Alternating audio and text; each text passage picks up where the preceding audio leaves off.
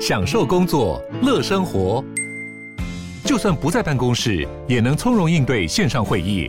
HP Dragonfly 透过专业的 HP Presence 设计，内建降噪及会议快速键，搭配清晰的 Bang & Olufsen 音效，增强音讯及视讯功能。HP Dragonfly 顶级商务笔电，采用 Windows 11专业版，让您在会议中享有最佳的视觉和听觉品质。我是赵少康，欢迎来到赵少康时间的现场。天气强烈，大陆冷气团越晚越冷啊、低温只有八度。不，早上起来我觉得还好，昨天晚上好像也没那么冷哈、哦。那就是越来越冷啊、今天明天冷了，哦，礼拜四就应该慢慢好一点。那今天十四号、十五、十六号，大陆冷气团或强烈大陆冷气团影响，气象局提醒，今天晚上强冷空气，气温偏低。北台湾只有十五到十六度，今天是啊，北天整天大概都是这样子哈。那吴德荣的专栏是说呢，明天西半部渐渐转干，台北现在还在下雨嘛？刚我来我看还是不大的，但是有雨哈。大台北东半部仍有局部短暂雨，周四天气好转，西半部晴时多云啊。这一波的强冷空气呢，台北车站大概可以降。测到降到十二度左右哈，符合强烈大陆冷气团的定义哈。平地最低气温可能到八度以下，要注意保暖哈。呃，礼拜五到下礼拜天，礼拜五到礼拜天呐，冷空气逐渐减弱，气温回升。周五晴朗稳定，周六日也是晴晴朗稳定哈。礼拜天晚上到礼拜二有另外一波冷空气模式还不清楚哦，反正这这次就是今天、明天、后天，礼拜二到礼拜四冷。五六日好，然后礼拜日晚上到下礼拜二冷，大概这样。海边也强阵风了，要小心哈。台湾冷啊，热带风暴袭击纽西兰，那跟我们刚好不同嘛哈。那纽西兰遭受热带风暴加布瑞尔的袭击，政府宣布进入紧急状态。这是纽西兰历史上的第三次。纽西兰有个叫做紧急事故管理局长。啊！紧急事务管理局的局长签署紧急命令，呃，紧急声明。今天上午，纽西兰至少有三万八千户家庭断电。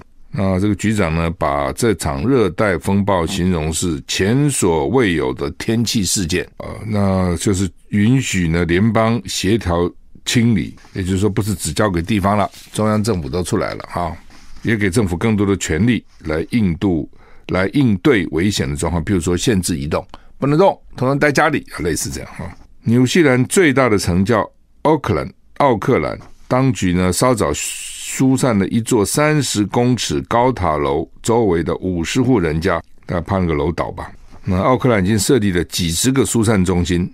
纽西兰总理希斯金周一宣布七百三十万美元规模的援助计划。英国广播公司 BBC 说，他现在正在这个热带风暴正在袭击纽西兰北部。在袭击哈，一万名纽西兰航空公司的国际旅客因为至少五百零九航班取消受影响，所以呢，机场说啊、呃，国际班机跟国内航班会重启，但是呢，天气怎么变化就很难讲了哈。所以你看这个天气现在对旅行其实都造成蛮大的影响的啊。你比如台湾如果旅客有旅客到纽西兰，这下可能就回不来了啊，整个的行程就打乱了，工作啊等等等等都都会受到影响哈。本来传出来说布林肯考虑跟王毅会面，但是现在又说不是。美国除了打打下那个以外呢，又打了另外三个不明飞行物。所以呢，那到底是什么？我想老美自己心里有数了。他没讲是中国，他没讲不是中国，他反正就打了三个，还说有可能是 UFO。UFO 我们常常讲飞碟了，UFO、U UFO 飞碟，但是呢，它其实英文是不明飞行物了。哦，英文并不是飞碟，我们想的飞碟是哦，像个碟子一样空中飞来飞去飞来，不是，英文就是不明飞行物，不知道那什么东西。那 unidentified flying object 啊，不明不清楚的、不能够认定的飞行的东西，就叫做飞碟。白宫说呢，上个周末击落了三个飞越北美的领空的物体呢，是很谨慎的，并不是乱打的，说因为他们对于商业航班构成威胁。打他们是为了美国的人民的最佳利益。那白宫否认说美国在中国大陆上空有飞行监视气球或任何其他飞行器。因为老共现在讲，那么你们讲我，你们很多都到我这边来监视啊，我也没打把你们打下来，你们打我的气球了。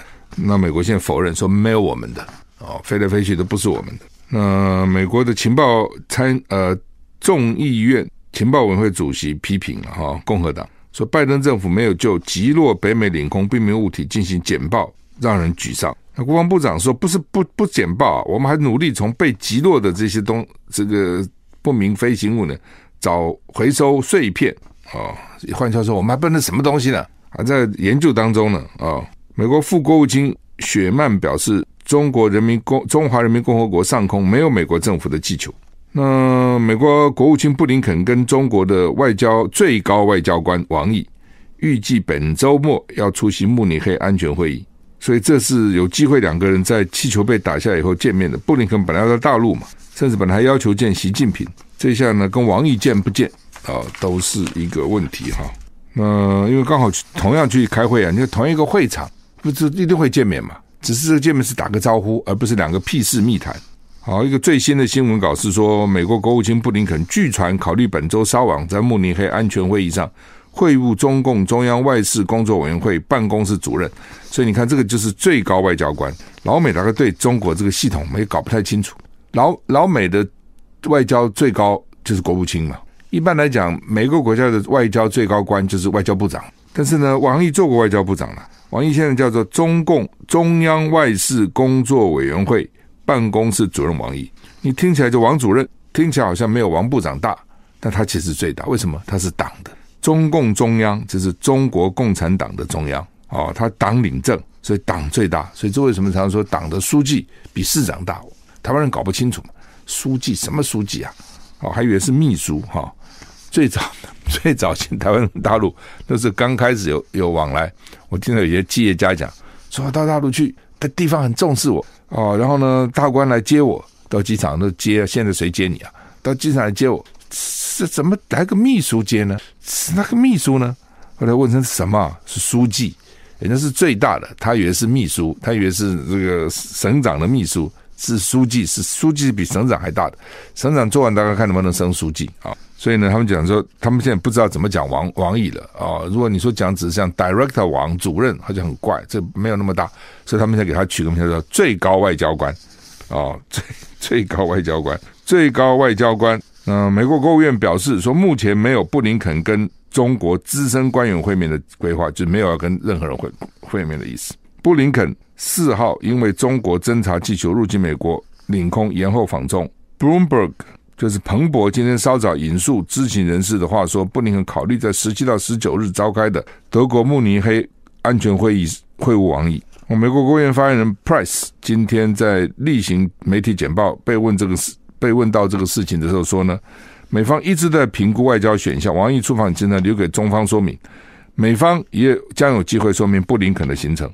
但是，但是他强调，目前能告诉你的是，没有布林肯跟中国资深外交官员会面的规划。那至于美方是不是排斥不排斥这个选项，Price 说，美方愿意也致力维持沟通管道顺畅，但是维持沟通有不同的方式，能拿起电话，在各自驻北京或华府使馆会见官员，在第三国与官员会面，也能像布林肯之前规划前往中国面对面讨论。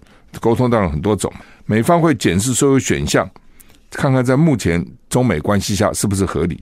那中国外交部十三号宣布，王毅将于十四到二十二日应邀访问法国、意大利、匈牙利、俄罗斯等国。美国驻俄大使馆公告，要求公民立即离开俄罗斯。俄罗斯在去年二月入侵乌克兰，让原本紧绷的美俄关系更加恶化。美国驻莫斯科大使馆今天发布通告。要求美国公民立即离开俄罗斯，原因是俄国会针对美国人采取不公正的司法对待，这很麻烦哈。就是说，老美在俄罗斯本来那个平民根本没有什么嘛，但是呢，现在说可能会受到影响哈。路透社报道，因为乌俄战争及俄罗斯执法机构对美公民武断执法跟骚扰，美使馆向公民通告，在俄国居住或旅行的美国公民应该立即离境，以及请勿旅行到俄罗斯。美使馆表示，俄国国安单位已经对美国公民发出错误控诉，针对在俄国的美国公民施加监禁跟骚扰，不愿意给他公平透明的对待，并且透过秘密审判，而且没有可靠证据下宣判他的罪。克里姆林宫对这个公告不以为然，说这并不是第一次美国官方要求公民离开俄罗斯，也不是什么新鲜事，你已经早叫你的人走了。唉，这两国 当两国打起来的时候，这个在那边的民众就很麻烦，就像当时这个日本去偷袭珍珠港，美国跟日本宣战以后，在美国的日本人都被关到集中营里面，那很惨。其实那些。理论上，那些日本人应该都是美对美国友好的嘛，他否则到美国干嘛呢？甚至可能在美国求学啊、工作。当然，你说中间有没有间谍？那铁定是有了。但是你说每个都是间谍，那铁定不可能了。哦，一定极少数了，哪那么容易都都当间谍？可是呢，他不管你了。这时候你们这些人哦，非我族类，其心必异，通通有问题，通通关起来，就蛮惨的。我也在想，如果说大陆打台湾。有一天打了，那在大陆这些台商台生怎么办？我有问过，他们把他们都关起来嘛，因为这些人可能有间谍啊。但就是有可能百万呢、你拿多大东西去关他们呢？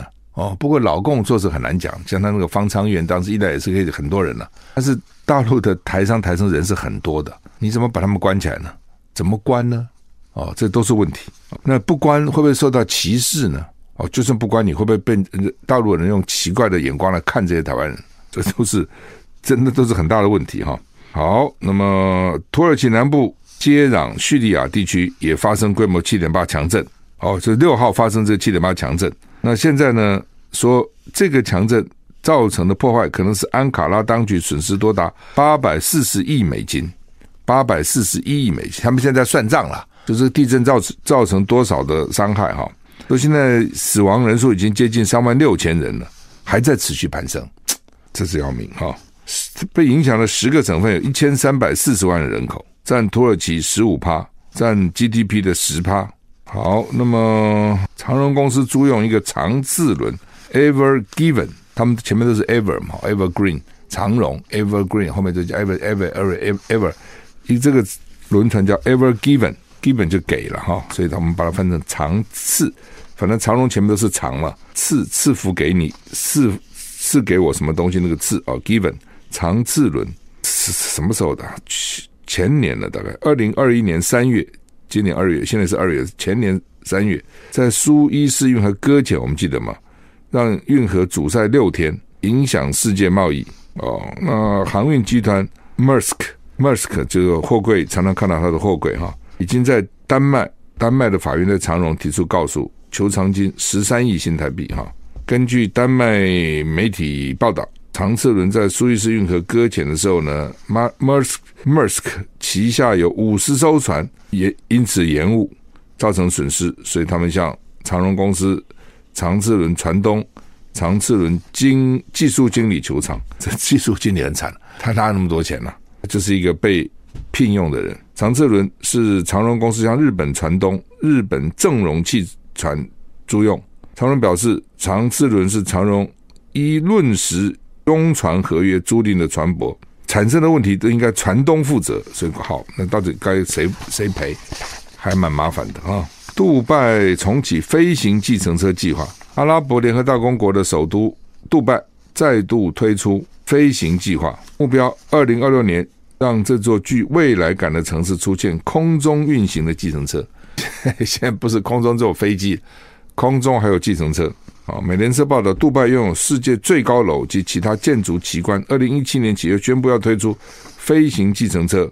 昨天在推特宣布重新推出飞行计程车，主打由加基加州加州 Santa Cruz 公司 Joby Aviation 制造，有六具螺旋桨的电动飞行计程车。就是计程车上面有螺旋桨。对了，一定否则它怎么飞？哦，他们有四个垂直起降的机场。每个据点都会设置两块起飞坪跟四座充电站，给飞行计程车使用，是烧电的了哈。我们杜拜这个这个地方呢，就是想尽办法，想尽办法讨好观光客。那么热的沙漠有一个非常大的一个这个水游乐场哦，水游乐场，你就很难想象，那么热的地方有一个非常大的溜溜冰场哦，溜冰滑雪场。就是让你觉得 surprise，让你觉得惊讶，吸引观光客。我们继续来回来。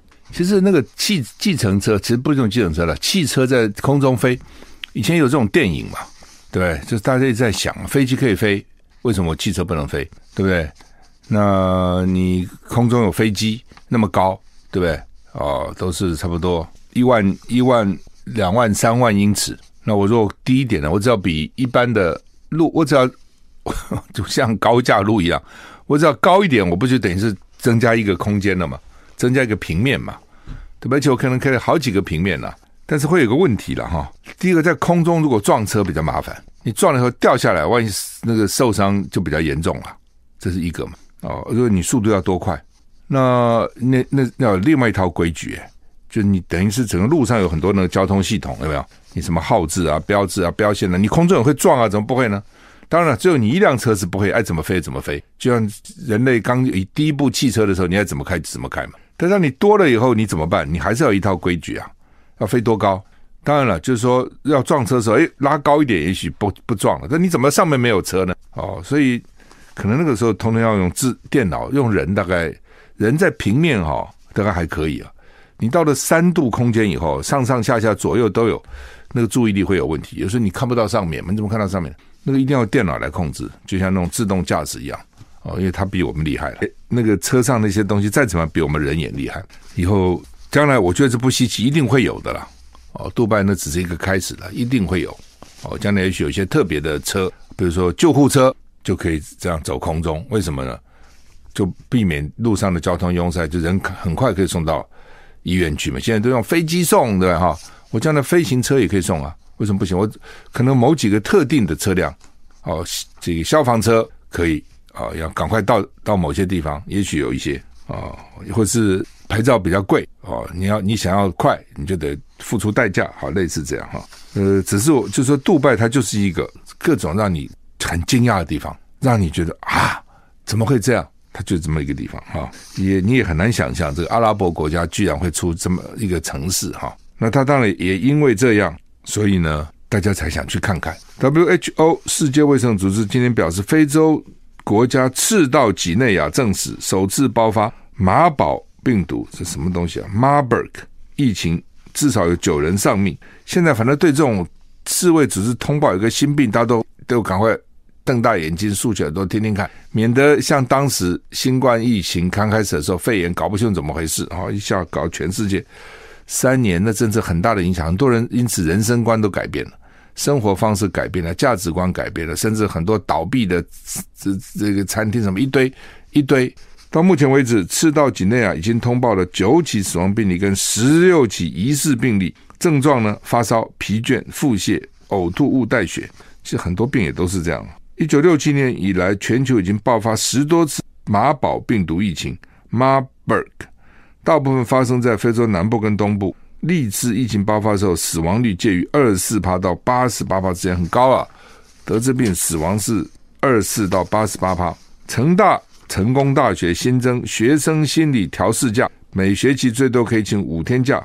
成大校长沈梦如上任后，提升校园心理咨商辅导能量。增聘兼任心理师驻点提供服务，新增心理调适假价别，每名学生每学期最多可以请假五天，希望给学生有喘息的空间。现在当学生真不错哦，我们以前哪有这东西啊。每学期五天，假如你大学有八个学期，就是五八四十天啊。成大因为这个新校长啊，让师生员工幸福有感，所以他这个计划了，让师生员工。幸福有感，提升校园心理智商辅导能量，推动各校区布点智商辅导空间，而且兼聘增聘兼任心理师，推行夜间咨商与日间心理师宿舍驻点政策，更加靠近学生的生活啊，让学生有心理问题可以找这些心理师来谈谈哈。哎，这个这心理有问题也是蛮麻烦的哈。不当是不是谈谈就会好啊？也不知道。好，那么将来搞不好跟机器人谈。这个 Amazon 出出了一个叫做 Rooks Z O O X Zoox 机器人计程车啊。我刚刚你看讲，将来可能像那种那种空空中的计程车都是要机器人哦，就是它能够电脑给你给你来来来监测哈。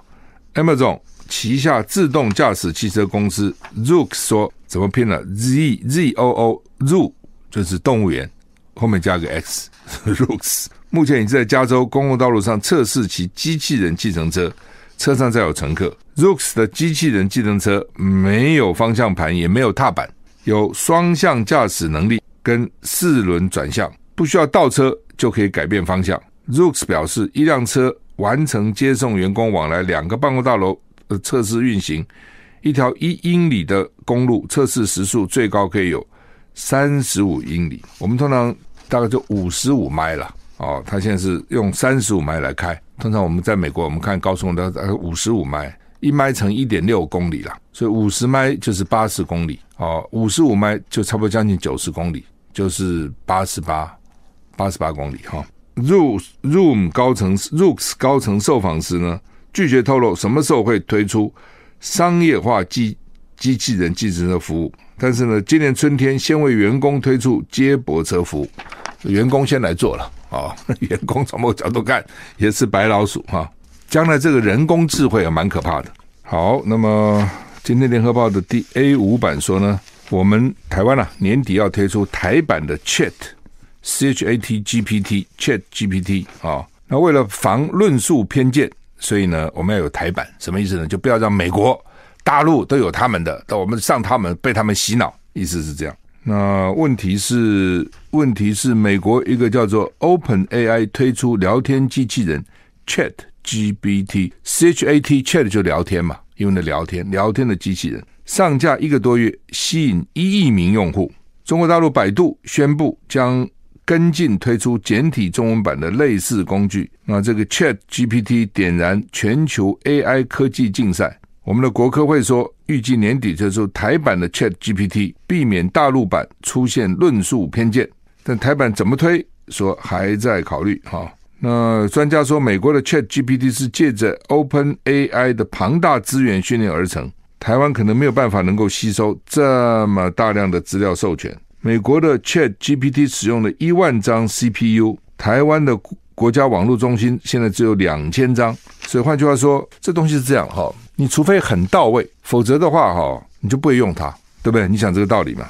那他一定是说呢，这个台湾目前的 Chat GPT 比大陆至少就是美国啦，美国至少比大陆先进一个世代，是美国还是最厉害的哈。清大系统神经所长罗宗全说，他把这学期的神经生物学的期末考卷拿给 Chat GPT 回答。最后拿到百分之七十五的分数，就是对百分之七十五吧。在二十三个人类学生中排名十三名哦。什么人类学生？就是清大系统神经所的真的学生啊，人呐、以后要搞清楚哦，你这是人讲的，还是机器讲的，还是电脑讲的？要搞清楚。换句话说，哈哈，去给他考试哦，二十三个学生排十三名，还不错啊。说网络越难找的答案，机器人就系统越容易打错，这废话嘛，因为他也到系统里面去找啊。那这个我在我们 Clemson 校友的群组中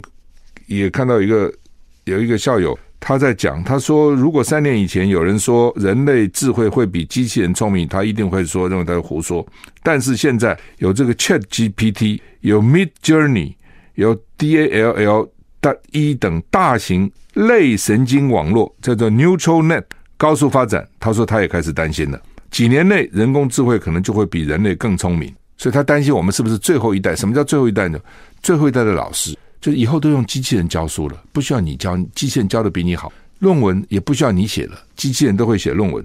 那传传统的电脑程式呢，是以加减乘除还有逻辑运算。一切都是城市设计师设计出来的，这我这同学讲哈，所以对传统城市的运作原理呢，设计师很清楚。但是类神经网络是模仿人类大脑建造的，它的能力是训练出来的，不是设计出来，注意哦，训练出来的。所以就像身为老师的人，往往搞不懂自己的学生怎么想的一样。身为类神经网络训练者的工程师们，往往也搞不懂自己做出来的类神经网络究竟是怎么运作的。他自己会去想，前一阵子就在哪什么脸书还是什么，还是 Google 还是什么，反正就是说那个工程师早上一去看，发觉两个机在对话，吓死了。对，他对话，赶快把那个系统关了啊！那将来他们这样越来越聪明，越来越聪明，你学我，我学你，你学我，学你，比人类聪明不稀奇啊。人类也很多种啊，爱因斯坦很聪明啊。一般人没多聪明啊，那笨蛋很笨呐、哦，那这个机器人，你说他要比爱因斯坦聪明，我不知道有没有可能。但是比一般的人聪明大概不困难了。为什么呢？就是他也是训练出来。你先你给他看一堆书，他去看一堆资料，看得比我们快。我们看看眼睛花啦，看看累啦，看看注意力不集中，他也不会有这些问题，对不对？给你很快的，他就接触到、读到比我们多多的书，而且他不会忘。我们还会忘啊，他不忘哦。那他就说，这人类的思考能力来自一些透过突触 syn synapses 互相连接的脑神经细胞，就 neurons。人工智慧类神经网络思考能力也是来自透过一些参数 parameters 互相连接的人造类神经元。哦，反正就是说，它跟以前已经不一样了。哦，已经不一样了，而且呢，它越来越厉害。哦，越来越厉害。那一些大型的这些科技公司也开始去去去开发哦。那他是说，人的大脑大概有一一百兆个突触，GTP 三第三代的有一千七百五十亿个，跟人类的一百兆个比呢，只有五百分之一，所以他的思考技能你比不上人，人还是很厉害。但是他阅读无数关于天文地理、历史、物理、化学、音乐、城市设计、网络文章。所以，就像一个精通数十种语言，同时上过天文、地理、历史、物理、化学、音乐，什么这些各种课课程的一样，他什么都能聊哦。所以他就厉害，就是他也许现在没你人脑筋好，但是你人脑筋好没有都运用到啊，对，也没有都学到啊，哦。所以现在麻烦了哦。所以呢，科学家为了省事呢，去设计训练出一个人工智慧家教来代替真人。然后呢，帮这个机器人批改作业进行训练，由人训练的人，机器人去训练机器人，哦，而且他很会各种各种这个吸收哦，各种吸收，各种活用等等哈。那另外呢，下一代现在是三呢，第三代、第四代马上会出来，第四代的参数量是第三代的五百倍，就跟人一样了，一百兆个。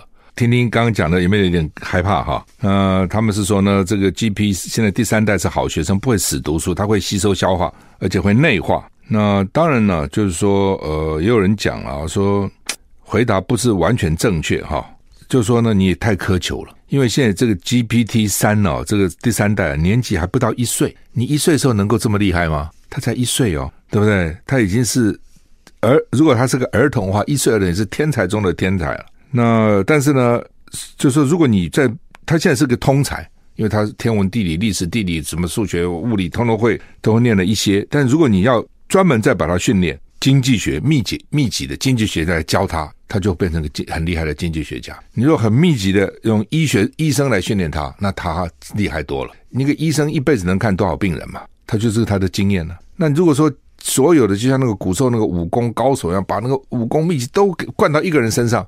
那他很厉害，这东西就是这样，而且还记得住啊。所以呢，你要训练他成什么专家，他就可以变成什么专家。下一代今年要推出，我刚刚讲 GPT 第四代，第四代的参数数第三代的五百倍，一百兆个，就跟人类的突触数目，脑里的突触神经突触的相数目一样了哦，就是设计第四代的，就是要有人工脑，跟人一样。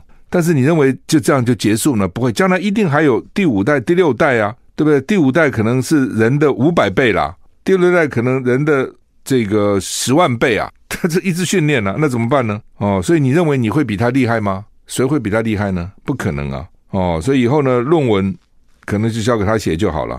哦，老师也不用去训练学生了。哦，他们会越来越厉害，越来越越来越厉害，而且他自己还会去跟 Google 啦、百度。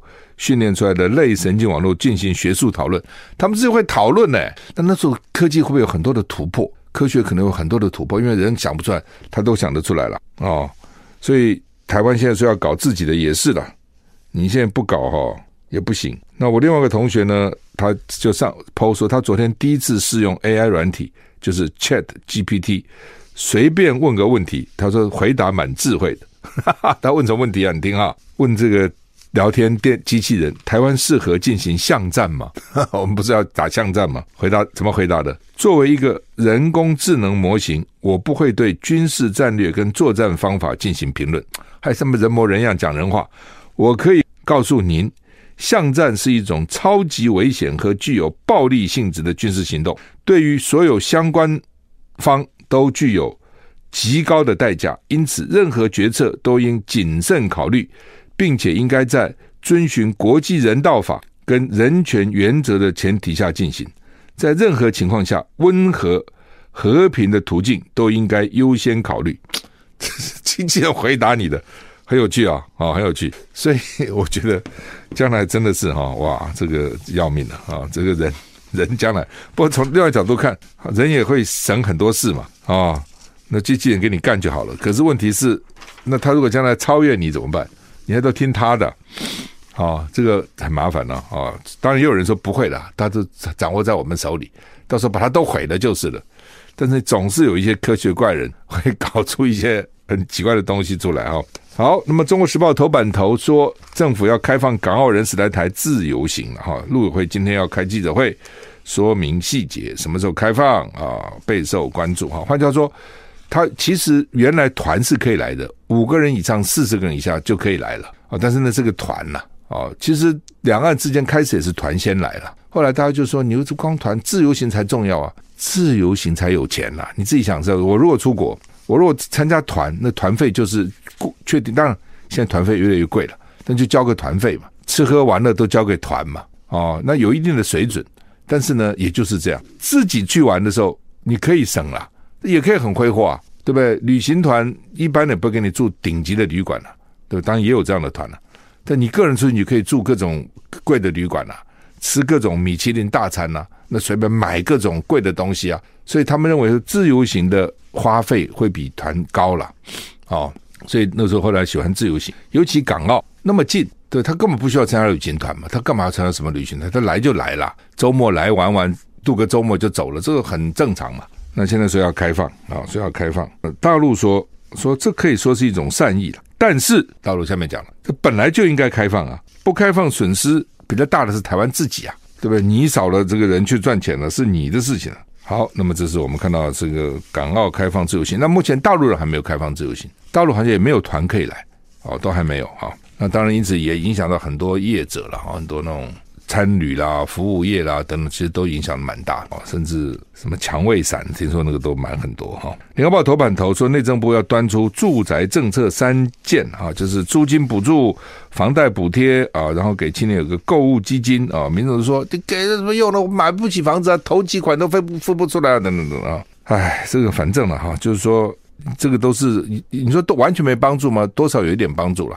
哦，我知道拿一点补助费嘛，但说你因此我就买得起房了，还差很远呢。哦，所以我一直讲说，当政策很多种了，你政府现在最快能做的就是政府自己不卖土地，他拼命去卖土地，然后用很高的价钱去标，对，标到了以后呢，就盖很贵的房子，然后其他土地看到政府卖土地都涨，其他土地也跟着涨，这是罪魁祸首，很重要的罪魁祸首嘛。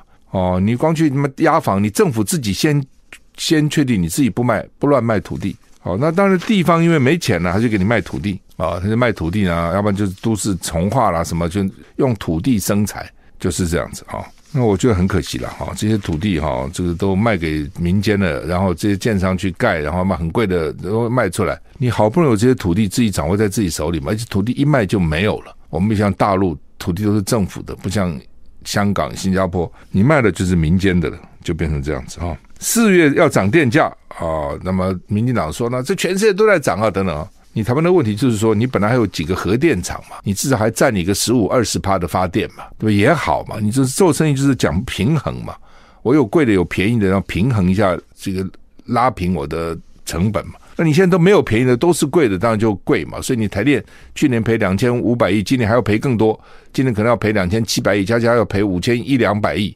中油去年也赔了两千一百亿，都在赔，这都是。民脂民膏的，都是大家的钱。你说这个钱，反正政府赔，什么政府赔？他如果这个钱拿来好好，比如说盖一些好的医院，把道路整整好，让学校的设备好一点。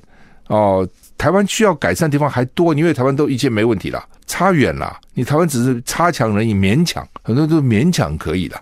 你说真的跟那个好的比起来，跟那个精的比起来，你差还差很远。为什么？还是钱嘛，还是钱不够嘛。但你就这样乱花乱花乱花，就把它浪费掉了，这是民进党执政的结果，大家得值得这样承受吗？我们时间到了，谢谢你收听，再见。